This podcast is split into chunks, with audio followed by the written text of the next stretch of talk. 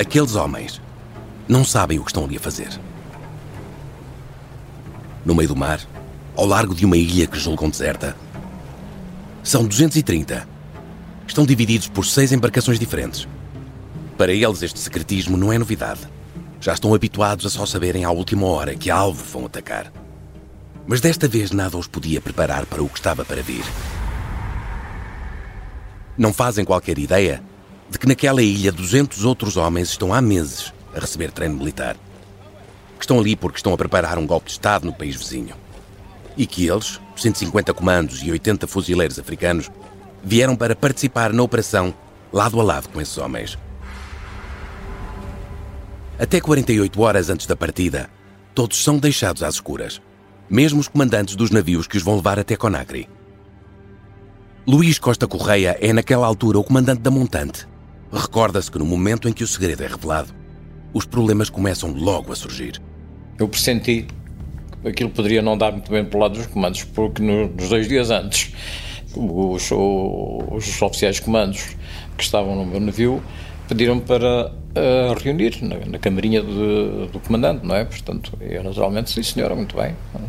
E, eu percebi que aquilo lá dentro fiava fino, os berros e não sei o quê, portanto, eles estavam preocupados com o seu futuro.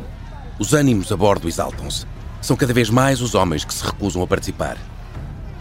O próprio comandante Costa Correia também só sabe dos objetivos da Mar Verde pouco antes do dia previsto. E também ele tem reservas.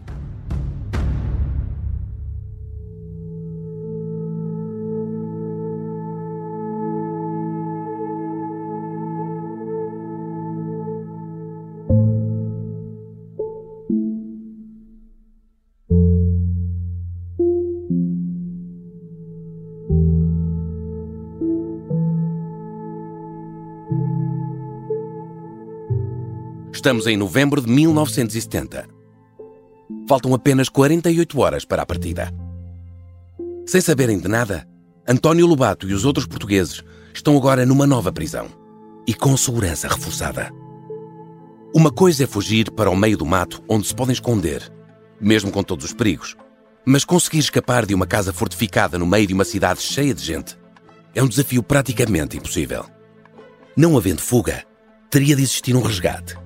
A única hipótese de saírem dali passa pelo sucesso de uma operação que é também vista como a última oportunidade de Portugal vencer a guerra. Mas nada é certo.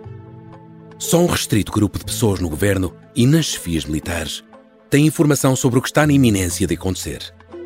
E ainda menos os que vão saber que a Mar Verde, no último minuto, ficará em risco de não avançar. Este é o Sargento na Cela 7 uma série para ouvir em seis episódios que faz parte dos Podcast Plus do Observador. É narrada por mim, Pepe Rapazote, com banda sonora original de Noise Earth.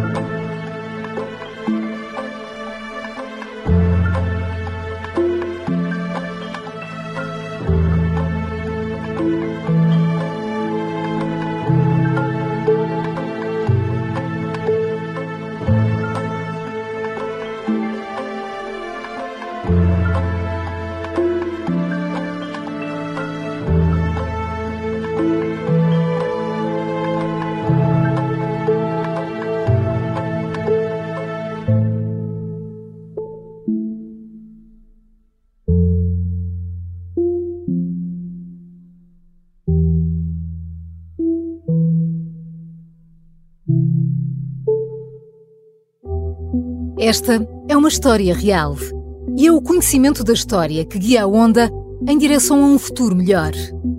Nesta viagem, os Podcast Plus do Observador têm o apoio da Onda Automóveis.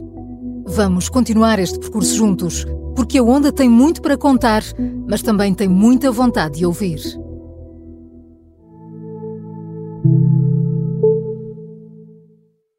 Episódio 5 A Operação Clandestina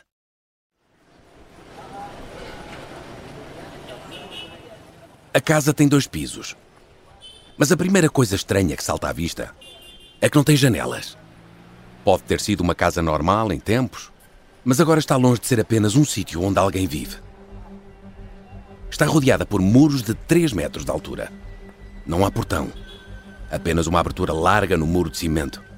Mas está fortemente vigiada. À entrada há uma guarita com sentinelas. No interior, em cada um dos quatro cantos do muro, existem outras quatro vigias, todas guardadas por homens armados. E na cobertura está montada uma metralhadora pesada. Situado nos arredores de Conakry, este é um dos alvos mais importantes da Operação Mar Verde. É para aqui que António Lobato, João Neto Vaz e Júlio Rosa são transferidos poucas semanas depois da tentativa de fuga falhada e de terem sido novamente capturados.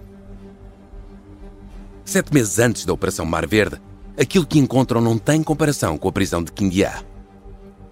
À sua espera, os prisioneiros têm um quarto com três camas de ferro, colchões, a sério e não de palha, e cobertores, e ainda uma casa de banho, luxo a que Lobato não tem acesso há sete anos, desde o dia em que partiu em missão à Ilha de Como. Em relação à outra, era um hotel de cinco estrelas, porque era uma casa transformada em prisão, onde eles tinham presos deles também. É? Onde eles tinham presos do PAGC. Do lado oposto do corredor estão outros 23 militares portugueses que os independentistas da Guiné-Bissau capturaram ao longo dos últimos anos. Estão repartidos por dois quartos com beliche e uma casa de banho ao meio para todos. Passam os dias fechados e só têm autorização para passear no pátio durante 15 minutos por dia, dois a dois.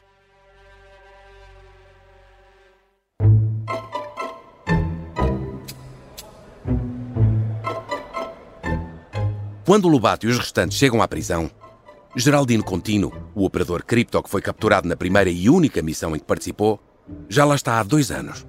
E por essa altura, já arranjou formas de tornar a vida na prisão mais suportável. Para ele e para os outros. Quando estávamos ali, tínhamos sempre cigarros. Cigarros que eram cigarros cubanos e, e davam-nos umas, umas caixinhas fortes pequeninas em cartão. E, esses cigarros, aquilo parecia, chamavam-se marca Legeiros, mas aquilo parecia charuto, era, era como aquele tabaco francês, pá, eh, que é muito forte, pá, o galoás. E eu, mas não há cartas. Eu, daquelas caixinhas de fósforos, porque eu tinha, eu fazia daquela parte de cima, de baixo, fiz cartas. Cartas! Com umas meninas assim para atrevidas e tal. Fiz, assim, aquela malta olhava que é o que é que ia fazer? Uma rainha, em vez de não punha a rainha, não punha a rainha vestida, punha a rainha descascada. A dama era outra, o, o cavalheiro era eu, o rei era o mais abonado. É Mas ponto eram cartas. Ao contrário de Lobato e Vaz, Dino garante que nunca fez planos para fugir. Para quê? Para onde? Se não o mataram naquele dia em que o apanharam, já não o vão matar. É mais seguro esperar que o libertem ou que a guerra acabe. E além do mais, até tem boas relações com os carcereiros. Tinha lá o chefe dos guardas, pá. Tinha lá uma namorada francesa, pá mas não sabia francês. Então ele trazia umas cartas da namorada e ia lá e, estava ali, eu lia. E depois ele dizia para, para, para eu escrever: Então, mas o que é que queres dizer? Pá? O Dino, Dino é que sabe. escrevia cartas, mas pá, pá, pá, pá, pá, pá. Coda, o chefe das sentinelas apaixonado, recompensa Dino com mamões e bananas em troca das cartas de amor e dá-lhe um tratamento preferencial que está muito longe de dispensar ao sargento aviador Lobato. O chefe da prisão, que era ao mesmo tempo, tinha sido guarda-costas do Cabral, digamos que era uma besta física. E um dia, eu já não lembro se foi por estar a cantar o hino nacional lá dentro da prisão, o nosso, outra coisa assim do género, e o tipo entra lá dentro da rompante, diz-me dúzia de coisas que já não me lembro exatamente o que é e me aponta a metralhadora. Mas o tipo reteve-se. E assim, se não fosse o Cabral, já estavas morto há muito tempo.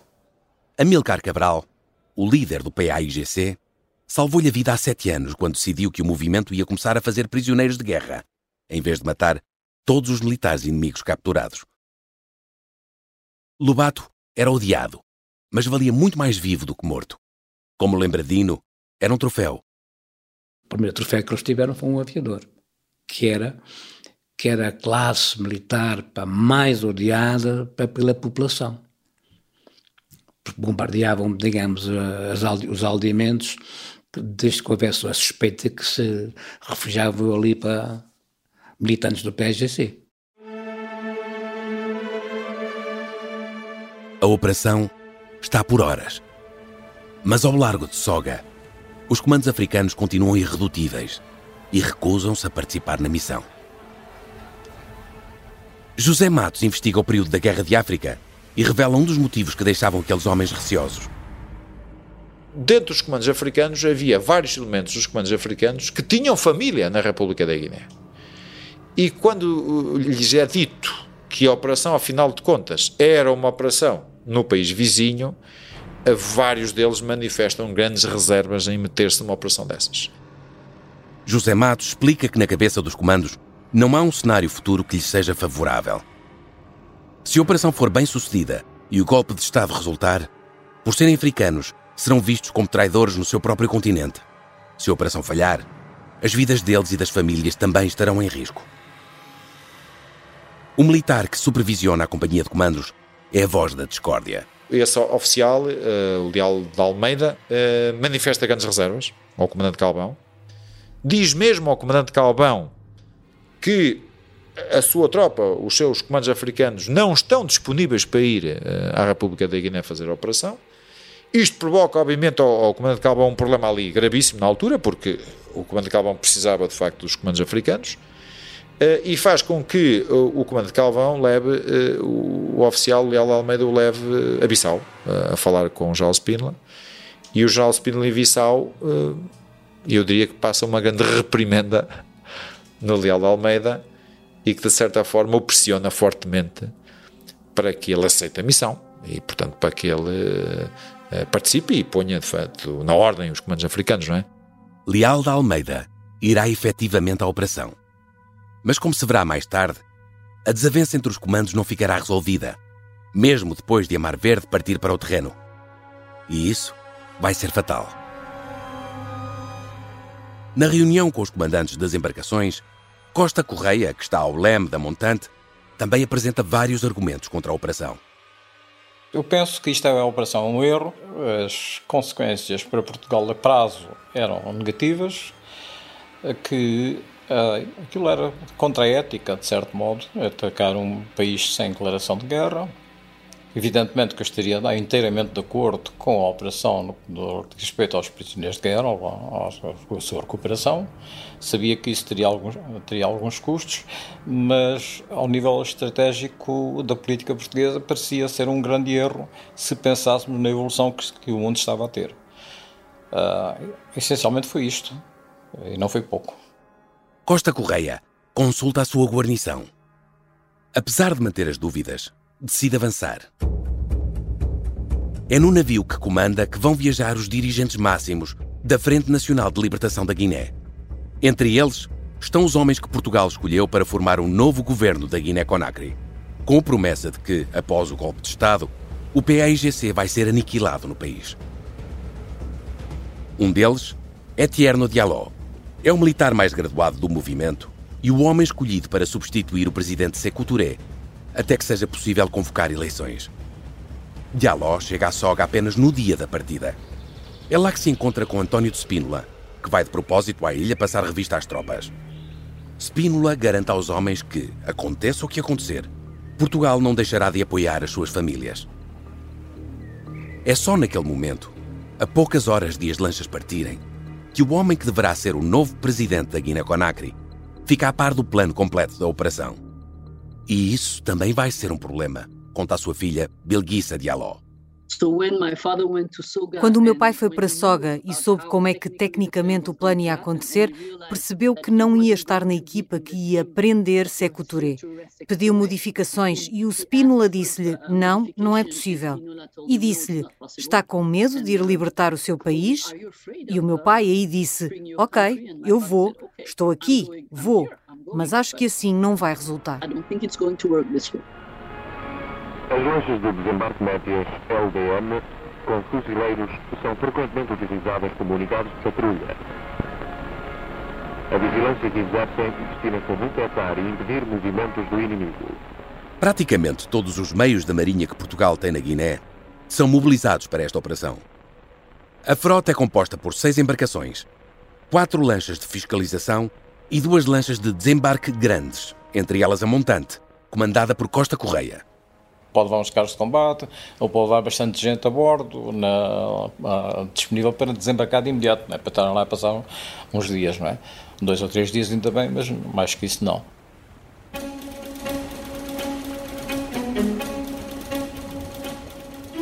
São oito da noite de 20 de novembro de 1970, uma sexta-feira.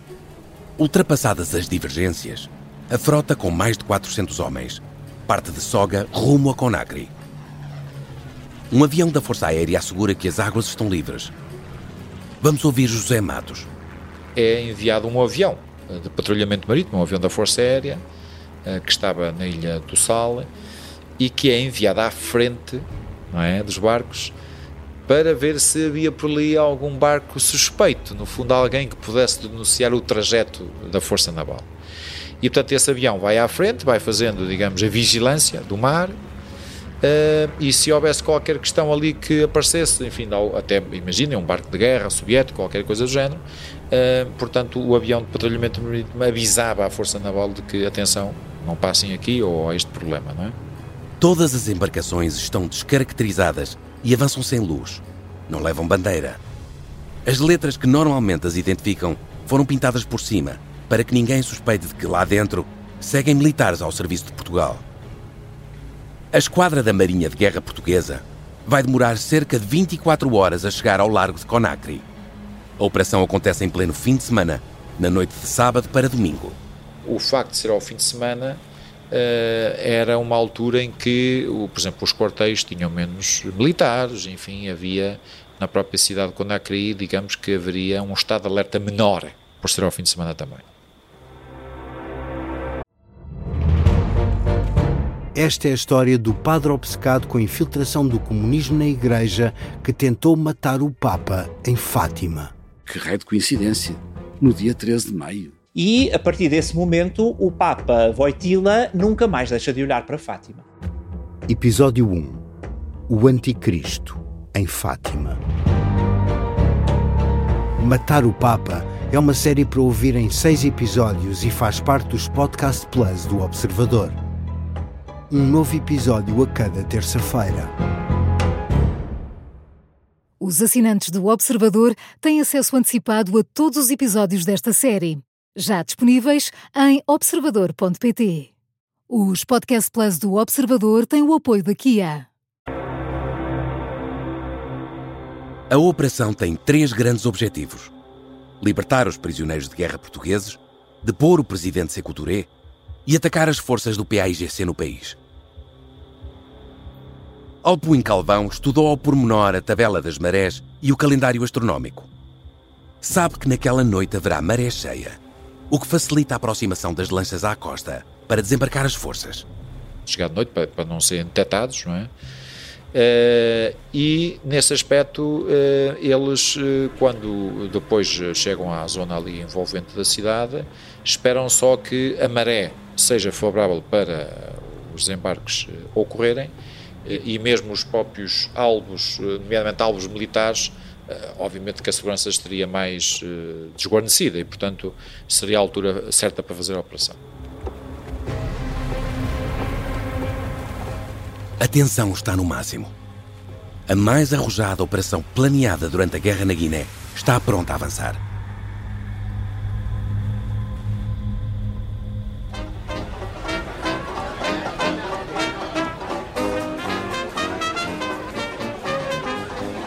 Esquece nunca mais, aquilo era, era no, no molho do. que também era o molho do Yacht Club.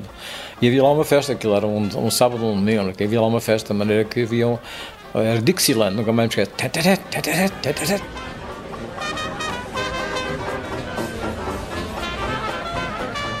Estava vontade de sair a dançar, quase, não é?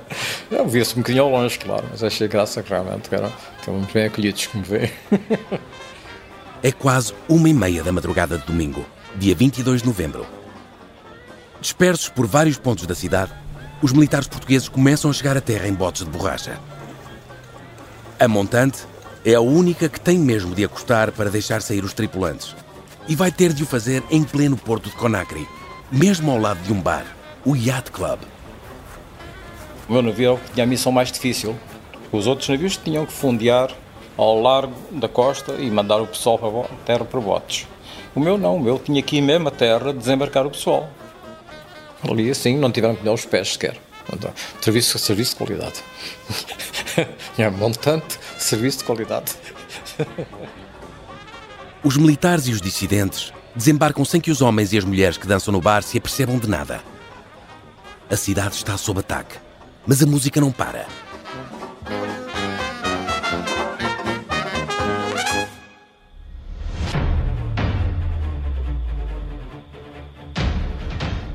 Uma hora e quarenta da madrugada.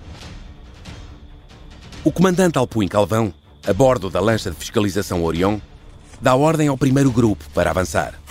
Objetivo número 1: um, destruir as lanchas do PAIGC ancoradas no porto de Conakry. Quando se aproximam, os 14 fuzileiros deparam-se com o pior cenário possível. Um navio de guerra soviético parece fundeado no porto. Mas mesmo assim, apesar dessa suspeita deles, eles decidem avançar. Com a ideia, vejam bem, eh, estamos a falar de um pequeno grupo de homens, com a ideia de atacarem o próprio barco soviético, se ele lá estivesse. E, portanto, continuam o seu, o seu trajeto, entram na, na, na enseada do Porto e só quando eles depois já se estão a aproximar eh, dos barcos é que percebem que afinal foram enganados porque a, eh, a ideia que eles tinham num barco grande era afinal eram dois barcos encostados um ao outro e portanto dava a ideia de um barco maior. Mas, portanto, vejam bem, eh, digamos, o aspecto, digamos, de, de de coragem destes homens, não é? Que no fundo, mesmo perante a suspeita que pudesse lá estar um barco soviético, vão em frente. Os fuzileiros eliminam uma sentinela e lançam granadas para o interior das embarcações. Três delas afundam-se com a explosão. Quatro ficam em chamas. Alguns elementos das tripulações ainda tentam reagir.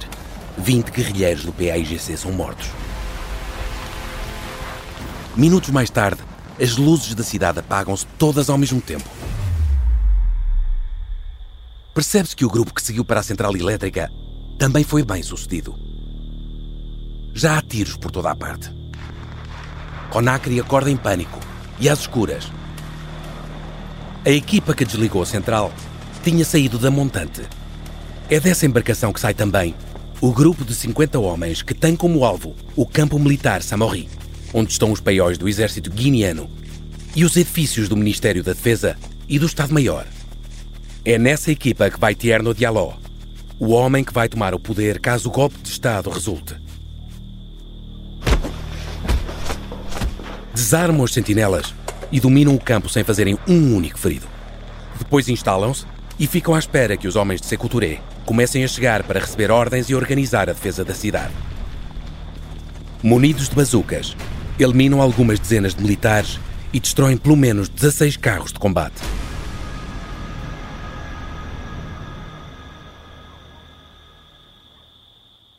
Quando já não vem mais ninguém, incendeiam os edifícios e dão por encerrada a missão. O facto de ter sido tão fácil tomar as mais importantes instalações militares da Guiné-Conakry não é uma surpresa. O país tem um exército mal pago e mal preparado. A própria organização das forças guineanas também é uma, uma organização muito deficiente, não é? E, portanto, nesta situação toda, no meio daquela confusão, durante a madrugada, há, muitos soldados que são mortos, uh, coitados, são, são surpreendidos, não é? Pela, pela, pelos grupos portugueses que lá estavam já entrincheirados e, portanto, de facto, as forças guineanas uh, viviam numa situação miserável, portanto, passavam fome, uh, enfim, mal pagas, mal treinadas, mal preparadas. É o próprio ditador que promove a situação. Com um exército forte, Seculturé correria maiores riscos de se virarem contra si e fazerem um golpe de Estado. Em vez disso, prefere criar uma outra força, a milícia popular, que é quem faz a sua defesa pessoal. E assim esvazia de poder os militares, que até para acederem a armamento têm dificuldades. A própria chave dos armazéns onde está o arsenal fica guardada no palácio do presidente por causa da paranoia do ditador.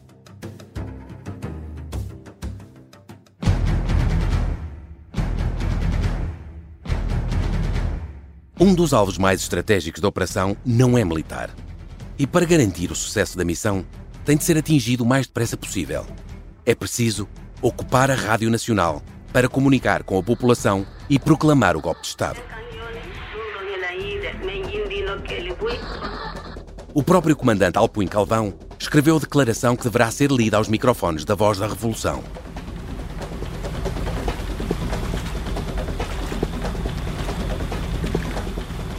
A equipa que segue para lá desembarca a apenas 100 metros das instalações. Um militante da Frente Nacional de Libertação da Guiné serve de guia. Em poucos minutos deviam ter sido capazes de tomar conta da rádio e de interromper a emissão regular. Mas quando chegam à morada, os militares julgam não encontrar o edifício. Mas esse guia, que ia para a rádio, já não estava em Conakry há vários anos. E quando ele chega ao sítio onde era a rádio, ele fica desorientado. E ele realmente pensa, bem, mas a rádio era aqui, mas eu não estou a ver a rádio. E o que é que tinha acontecido? Uma situação também das tais caricatas. O edifício onde a rádio funcionava tinha sido aumentado e era um prédio já. E é natural que o guia, quando lá chega de noite, juntamente com as forças portuguesas, o pobre coitado fica desorientado. Porque olha para lá e não vê a casa que ele conhecia. Está lá um prédio que ele não conhece. E quando ele vê o prédio, pensa: bem, até ao final, onde é que é a rádio? Já não é aqui. O guia, que pertence à Frente Nacional de Libertação da Guiné, é um engenheiro que tinha tirado o curso em Paris e não ia a Conakry há largos anos. Nem ele nem os militares reagem. Em vez de entrarem pelo edifício, ficam paralisados e nem sequer comunicam o fracasso. A bordo da Orion, Alpuin Calvão só fica a saber que a missão falhou quando começa a ouvir uma mensagem que está a ser transmitida, sem interrupções, a avisar a população de que centenas e centenas de mercenários europeus de várias nacionalidades estão a ocupar a cidade. É uma falha estratégica grave e que pode hipotecar os resultados do golpe. A partir desse momento, a população sabe o que está a acontecer. E os guerrilheiros do PAIGC também. É aqui que as coisas começam a correr mal para a Mar Verde. Se o golpe de Estado quer ter qualquer hipótese de sucesso, Sekou Touré tem de ser encontrado a todo o custo. Um dos grupos com a missão de apanhar o ditador é enviado para a sua casa de verão. Mas a desorientação que já condenara ao insucesso o ataque à rádio repete-se no bairro onde a casa está situada. No meio do escuro, nas ruas de Conakry, mesmo tendo guias, não, não é fácil. E por acaso esse grupo que vai à casa do, do presidente Secotoré uh, engana-se na casa. E curiosamente a primeira casa que eles abordam é a casa do bispo de Conakry. Uh, e, e, claro que eles depois percebem que estão enganados, uh, mas perguntam lá em casa do bispo onde é que é a casa do Secotoré. e em casa do bispo, provavelmente, eu diria que algum empregado diz onde é que é, bem, ali mais à frente, vão por aqui e tal, e por aí fora. Longe daquele bairro, com a cidade toda às escuras, há um edifício tão cheio de luzes que até parece estar a comemorar o Dia da Independência Nacional. A esta hora, o ditador Sekou Touré está no lugar mais óbvio de todos, o Palácio Presidencial. Quando a operação começa, está a dormir, sem saber nada do que se passa. Mas aos primeiros tiros na cidade, o chefe do Estado-Maior das Forças Armadas e o comandante da polícia dirigem-se ao palácio. Querem alertar o presidente e organizar a resistência. Só que ao vê-lo chegar sem aviso, o ditador pensa que vem para fazer um golpe de Estado contra ele. Terá dito a tremer: Matem-me, mas não me entreguem ao povo. Não me façam passar por essa vergonha. Os oficiais têm de o tranquilizar. Há uma revolução em curso, mas não são eles que estão por trás dela. Só querem a chave do armazém onde as munições estão guardadas para poderem responder ao ataque. Segue-se uma constatação óbvia. Touré não pode ficar ali nem mais um segundo. O secretário de Estado da Juventude e Desporto também está presente. Mais tarde, nas suas memórias, há de contar como Touré foi trocar de roupa e apareceu vestido todo de branco. Não pode ser, avisou. Torna-se um alvo demasiado fácil para qualquer atirador. Quando a equipa de comandos encarregue de atacar o palácio chega ao objetivo, já não encontra sinais do ditador. Por essa altura, Touré está refugiado em casa da mãe do diretor-geral dos Serviços de Segurança. Uma localização insuspeita, onde ninguém se lembraria de o procurar. O alvo principal do golpe de Estado está irremediavelmente perdido. Sekou Touré não é a única figura de topo a ter a cabeça a prémio. Para aplicar um golpe decisivo no PAIGC, os portugueses querem capturar Amílcar Cabral, o líder do movimento que há anos fez da cidade de Conakry a sua base. Mas neste caso, bem podiam procurar por toda a cidade. O Amílcar Cabral nem sequer estava em Conakry nesse dia, portanto estava numa viagem na Europa, no Bloco Leste, a recolher apoios, e portanto mostra mais uma vez que a informação foi uma falha grave, porque se, se as, as, forças vão ao Conakry com o objetivo de atacar a sede do, pai, do PAIGC e de, obviamente, capturar, enfim, ou eliminar o secretário-geral do PAIGC, como é que é possível o homem estar na Europa a viajar e ninguém saber de nada? Quer dizer, é uma coisa um pouco absurda, não é? A sede do PAIGC, onde Cabral tem também a sua residência, é efetivamente atacada com lança-granadas foguete. A mulher do líder do movimento, Ana Maria Cabral, escapa por pouco. Nenhum dos principais dirigentes é capturado durante a operação. Por esta altura, começa a ser evidente que muitos dos principais objetivos da Mar Verde estão em risco. Os guias que deviam orientar os grupos de ataque perdem-se no meio da cidade. E as informações com base nas quais toda a operação foi planeada não batem certo com o que encontram a PI de facto não tinha informadores em Conakry, é uma limitação que há, e depois também há uma falha na própria preparação da operação, porque esse aspecto foi obviamente descurado. Eh, uma operação daquela envergadura tinha que ter informações atualizadas de alguma forma, não é? Também há problemas nas comunicações. E não apenas porque uns homens falam português, outros francês e outros crioulo. O grupo em que segue o pai de Bilguissa Diallo, depois de ter tomado com sucesso Campo Samori, não consegue comunicar com Orion e receber novas ordens de Alpuim Calvão. Quando regressa ao ponto de reembarque, o coronel Diallo já está ferido. Levou um tiro num braço, mas está disposto a voltar para a cidade. They went back uh, to the beach eles voltaram para a praia à procura de informações porque os walkie-talkies deixaram de funcionar. Ele era demasiado otimista, porque naquela altura pensava que algo ainda era possível e, obviamente, não era.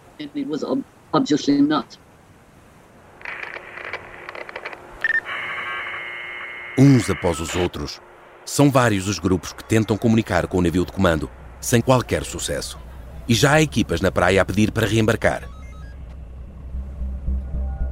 Alpuim Calvão não percebe o que se está a passar e toma uma decisão radical. Abandona o seu posto de comando na Orion e mete-se num bote de borracha. Primeiro sobe a bordo da segunda lancha de desembarque, a seguir, Conta Costa Correia faz o impensável. Segue ele próprio para a terra uma, decisão muito arriscada. Nestes casos não, não, não se deve fazer isso, deve mandar alguém, sim, mas ele tinha que estar a bordo no centro de comunicações. Mas não, foi a terra, apanhou um táxi, pagou em, em, dinheiro local e tudo, para nós espantado do motorista, foi lá tal, saber o que é que se passava, de uma maneira possível, e regressou a bordo, mas isso parece que não, mas sempre foi para aí uma hora, não é? Que ele deve ter gasto nisso, não é? Uma, uma geneira técnica incrível, não é? Não, não se passa pela cabeça de ninguém. No relatório que escreveu depois da operação, Alpuim Calvão faz uma avaliação diferente.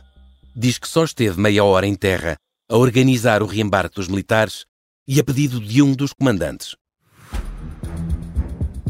Mas se as coisas já estão a correr mal, vão ficar ainda piores. De todas as comunicações trocadas no frenesim da operação, há uma enviada por volta das três da manhã para o navio do comandante, que se destaca. O filho da puta do tenente fugiu com 20 dos meus homens. Traiu-me miseravelmente. O tenente é Januário Lopes, é um dos comandos africanos que, ainda antes da partida, se manifestaram contra a operação. A deserção não foi uma surpresa para muitos. Januário tinha um irmão, o JJ, fazia parte do PAIGC e vivia em Conakry. Durante o trajeto para o objetivo que lhe estava destinado, manda parar os seus homens e anuncia que não vai atacar. Todos os 24 que o acompanham acatam a ordem e decidem também desertar. Mas as coisas vão correr-lhes terrivelmente mal.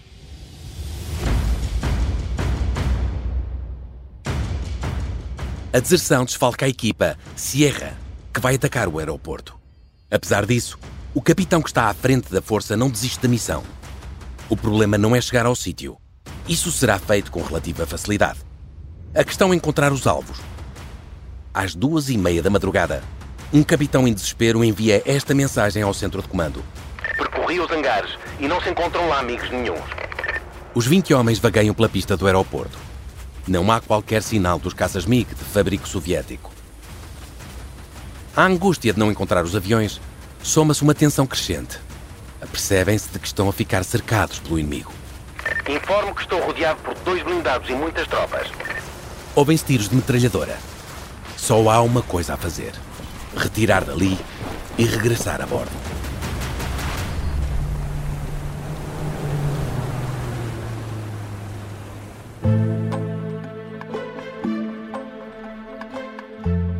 Tempo está a acabar. Alguns dos principais objetivos da operação fracassaram. Mas ainda é possível libertar os prisioneiros portugueses da prisão do PAIGC. Entre eles, António Lobato, o prisioneiro de guerra que mais tempo esteve em cativeiro. E também António Júlio Rosa, João Neto Vaz e Geraldino Contino. Quando começarem a ouvir os primeiros tiros, os quatro vão pensar que está em curso uma revolução interna contra o ditador do país, Sekou Touré. Não lhes passará pela cabeça que aquele grupo de militares está ali por causa deles. Mas essa é uma história para o último episódio. Eu pensei que morria nessa noite. Tive para aí dois, três minutos sem ar dentro do quarto, debaixo da cama. Dá-me uma granada para dar uma arma qualquer, qualquer coisa. O instinto, isso não me esqueço nunca mais, era continuar a dizer, agora vamos para o meio do Conacri e dar cabo destes gajos todos. De tal maneira, fiquei maluca que estava em casa dos meus pais, meu pai uh, recebeu o telefonema para eu ir para que, que o António estava em Lisboa.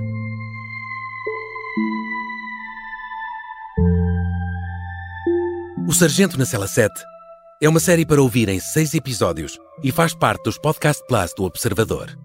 Pode ouvir no site do Observador e subscrever nas plataformas de podcast habituais.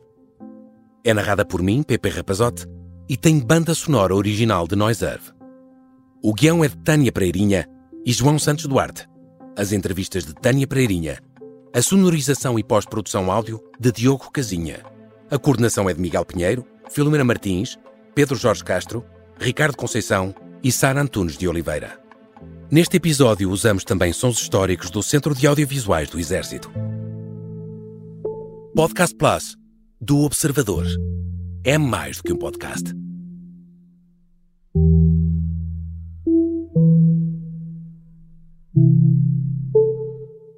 Os Podcast Plus do Observador têm o apoio da Onda Automóveis.